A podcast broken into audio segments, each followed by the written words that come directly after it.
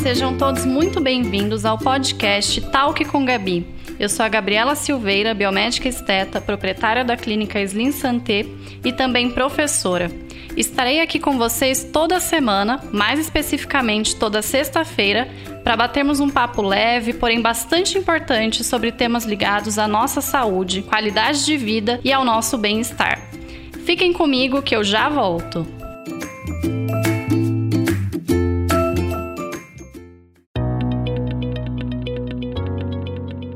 Este episódio de Talk com Gabi tem o apoio da Clínica Slim Santé, o único lugar onde você encontra o Triple Stimulus, um procedimento inovador e exclusivo criado pela doutora Gabriela Silveira, que promove ao mesmo tempo o rejuvenescimento facial, o aumento natural do bumbum e a harmonização glútea.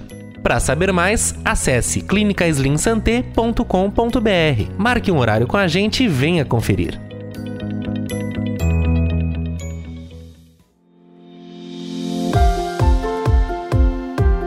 Olá, pessoal, bem-vindos a mais um episódio do Talk com Gabi. Cá estamos nós, já no meio do ano, e como tem passado rápido, né? Para vocês tem sido assim também? Eu fico até assustada com isso, mas vamos adiante.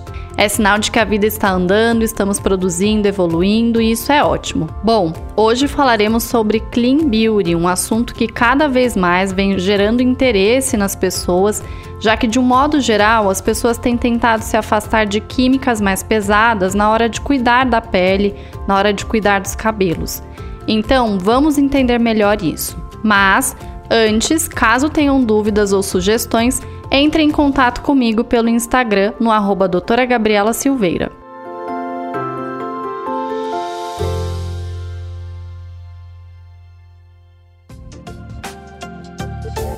Então, para começar, o que seria um cosmético Clean Beauty? As marcas hoje em dia, Clean Beauty, têm o propósito de criar um mundo em que a beleza, a saúde, a ecologia, elas andem lado a lado é pensar não somente nos ativos, mas também nas embalagens, no meio ambiente, no futuro do nosso planeta. As pesquisas indicam que mais de 8 mil toneladas de plástico impactam os oceanos todos os anos. Mais de 120 bilhões de unidades de embalagens de cosméticos são produzidas anualmente. Se a gente conseguir diminuir o plástico, principalmente no skincare, esse número ele pode sofrer uma queda muito grande. Hoje em dia, a gente tem um tipo de plástico verde no mercado, das embalagens, onde esse plástico ele é feito da cana-de-açúcar. E ele se degrada de uma forma mais rápida, sem causar todo esse lixo tóxico, e sim um lixo verde. Estima-se que até 2050 a gente teria mais plástico nos oceanos do que peixes caso esse padrão de criação não mude através das empresas. Então, para resumir o que seria um cosmético clean beauty, não seria somente esse cosmético, mas seria pensar no cosmético, no dermo cosmético e também na empresa que está por trás desse cosmético. A gente então pensaria que essa empresa é uma empresa que não pensa somente em oferecer para o consumidor final um produto que seja um produto verde, mas que essa embalagem também seja uma embalagem verde que toda a criação daquele produto é, passe por um processo que vai pensar realmente no futuro do nosso planeta. E já que eu comentei dessas empresas, dessas marcas, então quais são as marcas que já se posicionaram no mercado com esse skincare clean? Então vou citar algumas marcas para vocês. Nós temos, por exemplo, a L'Occitane, a Caudalie, a Biossance. Biossance, inclusive, vem se posicionando fortemente no mercado como uma marca skin beauty é, de uns dois anos para cá. A Bob, que é uma marca que hoje em dia faz principalmente shampoo, condicionador sólido. A Simple Organic, que tem desde vitamina C até é, sabonete né, facial, tem toda uma linha específica para face. A Solvi, que é uma marca nova, inclusive, que também é, é, tida como uma marca verde. Então, essas são algumas das empresas que não pensam somente no ativo que está contido dentro da embalagem, e sim na embalagem como um todo. Então, são algumas com embalagens nesse estilo, inclusive de refil, para evitar esse acúmulo de lixo que levaria anos e anos para se decompor. Uma pergunta frequente é a seguinte: qual a diferença entre cosméticos veganos e clean beauty? Então, o cosmético vegano é aquele produto que é, ele pode, para ele ser vegano, ele vai ter um ativo que seja um ativo derivado de um vegetal, né? E o Clean Beauty já é aquele cosmético que não é só o que está dentro da composição daquele produto que é tido como algo limpo, que é tido como algo verde, né? É, é esse produto que realmente vai ter também uma embalagem e a empresa não é só a embalagem, a empresa ela também muitas vezes ela vai estar associada a ações que visam é, esse cuidado com o meio ambiente. Então é pensar em todo um projeto de sustentabilidade, é pensar né, no, no, mundo realmente como um todo. Então, é, não é simplesmente eu estou aqui como uma empresa pensando no que tem dentro do meu produto e na embalagem que chega até o meu consumidor final, mas é o que eu, como empresa, faço para o meio ambiente, para pensar nesse meio ambiente. Então, isso é uma empresa que tem um cosmético considerado clean beauty. Quais os componentes que não devem estar presentes nos produtos Clean Beauty? Os parabenos, os sulfatos, os óleos minerais, os corantes artificiais e as fragrâncias sintéticas lideram esse ranking. Apesar de permitidos por muitas das agências de regulação sanitária, a gente não sabe exatamente o que o uso dessas substâncias, bem como as interações entre elas, pode causar ao nosso corpo a longo prazo. Então, essas são as principais substâncias que não devem estar presentes nos produtos que são considerados produtos limpos, produtos verdes e produtos que pensam no meio ambiente.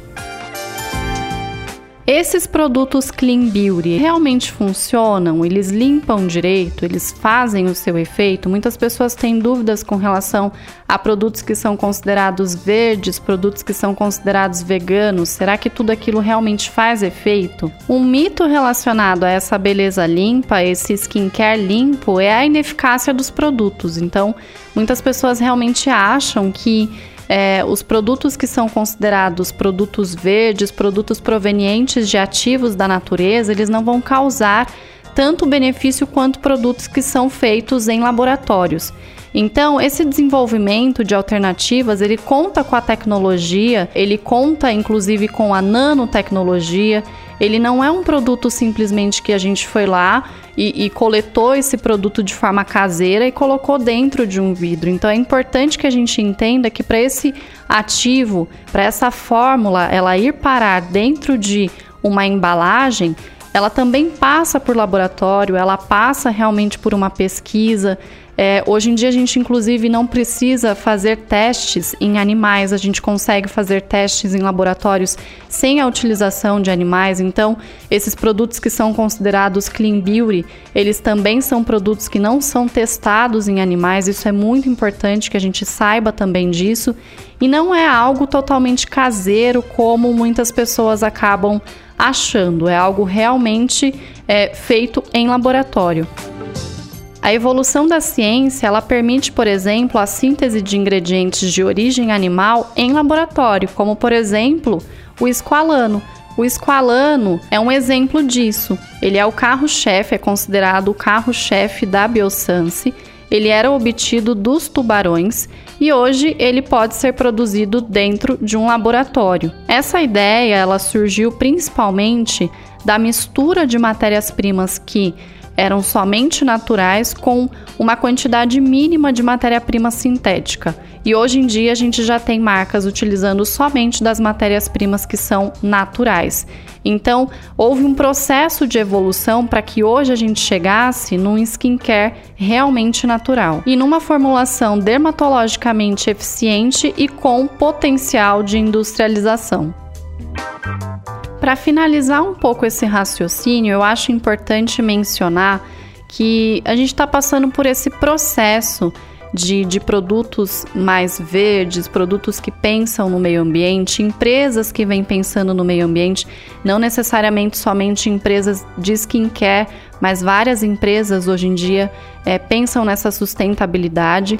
É importante que a gente não ignore que existe um processo né, de, de evolução mesmo e que a gente não demonize tudo aquilo que foi criado até então. É impossível que hoje aqui no Brasil a gente consiga utilizar em todos os cantos do país, então não só pensando, né, onde a gente mora, mas pensando em todos os cantos do país que uma pessoa consiga consumir somente esse tipo de produto, por melhor que a gente saiba que os produtos clean beauty eles são. A gente quando fala de sustentabilidade e de produtos que são considerados verdes, a gente não tem somente esses produtos é, na rotina de skincare, mas hoje em dia até em produtos de limpeza a gente tem isso.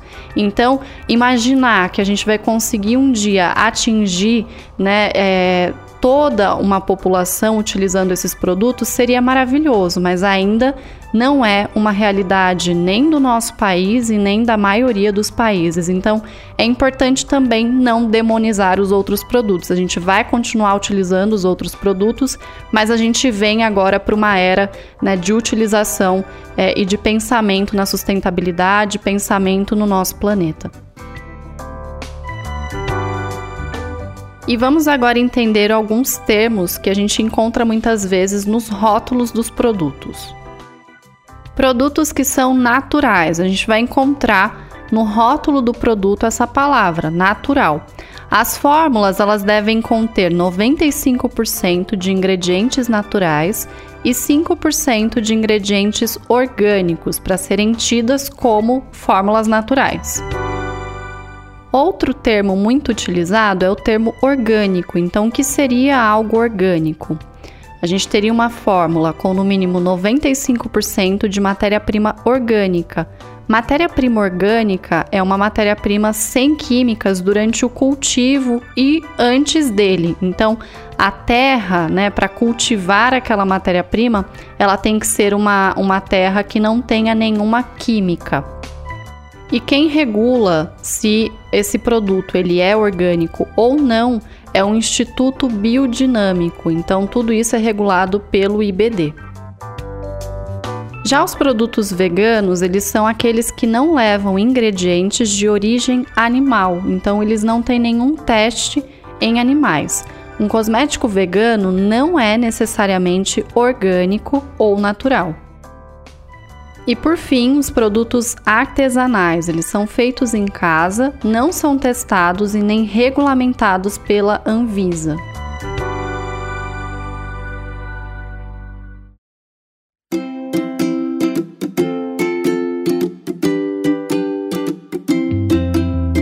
Quanto conteúdo, hein, pessoal? Espero muito que tenham gostado e que isso possa proporcionar, quem sabe, uma mudança de hábitos na maneira como tratamos a nossa pele. Caso tenha ficado dúvidas, é só me perguntar lá no Instagram, arroba doutora Gabriela Silveira. Até a semana que vem, quando falaremos sobre os ácidos do skincare. Beijos e até mais!